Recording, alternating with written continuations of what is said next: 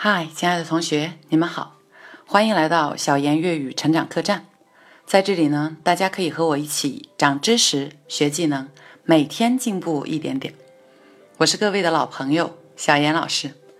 今天这期课程呢，跟大家讲的还是为人处事，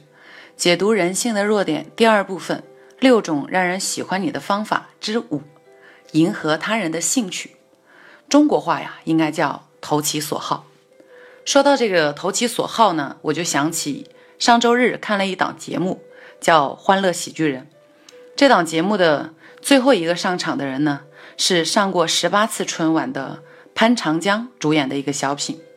小品的内容呢，讲的是潘长江的儿子要跟自己的女朋友结婚，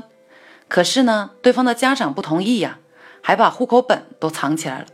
这个儿子呢，就来向父亲求助。那潘长江扮演的这个父亲，了解了情况之后呢，得知啊，对方的家长呢是一个海归啊，非常有文化、有素养，而且呢跟他一样丧偶了，单身，在这个节目里面被幽默的形容成看见老太太就走不动道。于是呢，潘长江当时就心生一计，把自己装扮成了一个时髦的老太太来约见对方的家长。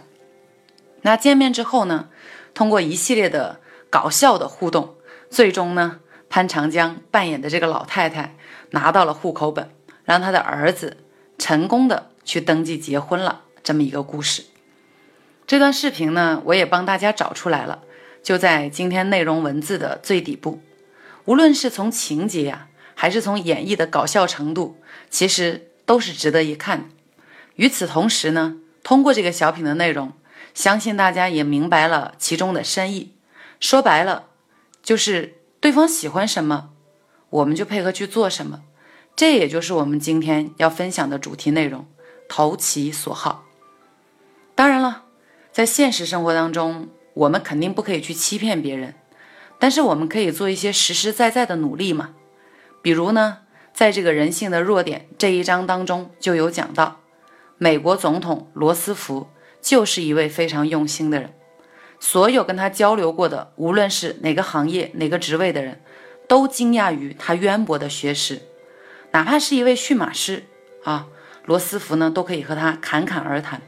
且谈论的呢都是对方这个领域的话题。那这个罗斯福他是怎么做到的呢？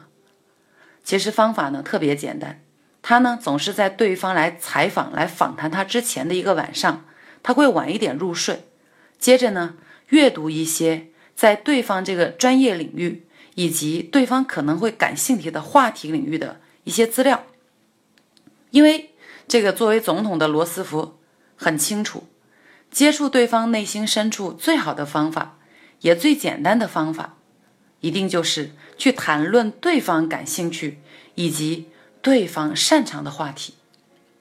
啊，早一段时间啊，早两年了，有一部。非常热播的电视剧叫《北京爱情故事》，相信很多人都看过啊。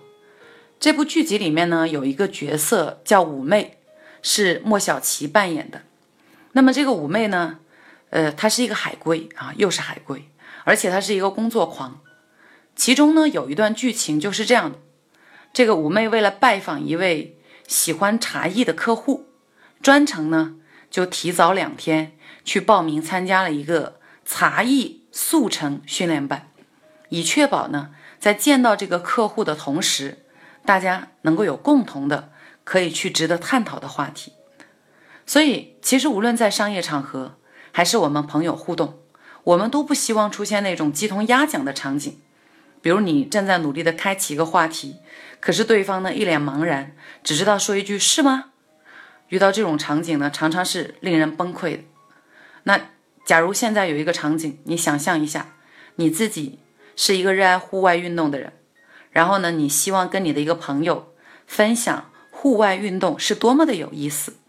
那种感受自然、拥抱自然的感觉有多么的令人心旷神怡，甚至说到动情的时候，你都恨不得深吸一口气，仿佛你自己现在就置身其中。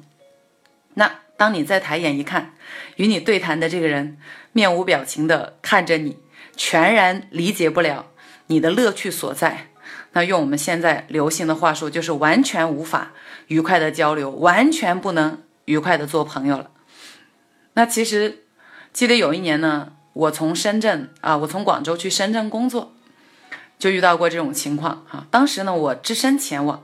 也没有什么朋友在深圳。那到达一个新公司，也没有办法很快的和同事们熟络，于是我就经常会出现大家在聊一个。很热络的事情的时候，而我呢就觉得自己哇，完全无法跟他们去进行交流。那为了能够尽快的融入呢，我就开始观察我的这些同事们，并且呢旁敲侧击的通过各种方式去打听他们每一个人的爱好，以及尽可能的去参与比较集体性质的一些活动，比如公司组织打羽毛球啦啊，那我打的还可以，我一定是会去。那公司大家私下组织一些什么聚餐啦，好吃泰国菜、吃火锅啦，没问题，我一定参加。那有一些同伴喜欢玩这个户外运动，走什么东西冲穿越了，好，没问题，那我就去参和一下。总之呢，只要是大家喜欢的活动，大家愿意去参与的活动，我都会尽可能的配合他们一起去玩。玩过几次以后呢，哎。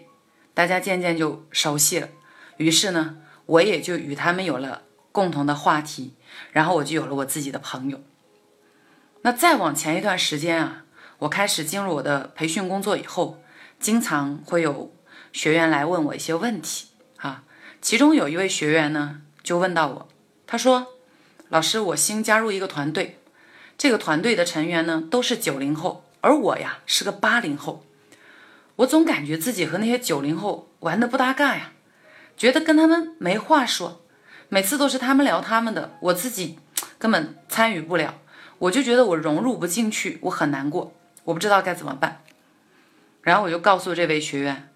我说：首先呢，你新加入一个环境，需要做的是主动适应这个环境，而不是等着这个环境来去改变来配合你。其次呢。大家既然都是九零后，好办呢，很有共性的一个群体，对吧？你可以去观察他们喜欢什么，玩什么，学习一些他们的说话互动的方式，再看看他们平时对什么事情、什么信息感兴趣，你自己呢，也就努力的去了解这些信息，去参与他们的活动，慢慢你就自然有话题可聊了。最后呢，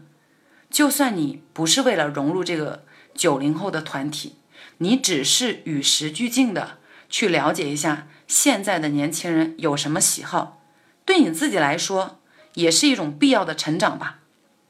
所以，好的人际关系始终需要的是我们自己主动。你希望影响别人，当然首先需要接受别人的影响。我在过去做一些团队训练的时候呢，常常在开场的时候会提出一个问题，就是如果把鸡蛋。石头还有咖啡豆都放到水里面去煮，最后这三种物体分别会发生什么样的变化？而它们之间有什么不同？与此同时，各位得到怎样的提示？啊，其实答案呢是这样子的。首先说石头，石头放到水里煮呢，石头和水各自的状态都保持不变啊，就算过一段时间。石头还是石头，水呢依然是水。这就像有一段时间特别火的一篇文章说的那样，叫做“圈子不同，不必强融”。你是水就是水，我是石头就是石头，大家不必强强迫自己融入对方的这个圈子。那再来看鸡蛋，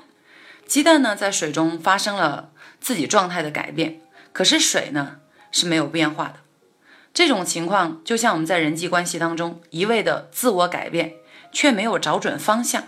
最后环境还是那个环境，而你可能已已经不是你，可是你们你和环境之间依然形同陌路，大家没有交集。最后呢，说说这个咖啡豆啊，煮完之后呢，水会变成咖啡，而咖啡呢融入水中，彼此渗透。形成一种全新的状态，正如我们今天所说的人际关系秘诀：迎合彼此，融入彼此，最终呢达到和谐一致、相互影响的完美关系。所以，重要的不在于圈子同不同，而在于你有没有想去融入的决心。你说呢？好了，今天就分享这些了。如果你是喜马拉雅的听众呢，欢迎你来关注我的同名微信公众号“小言粤语”，或者呢，添加我的个人微信五幺二幺七幺五六八，与我互动以及听取更多更有价值的课程。那就这样吧，我们下期节目再见。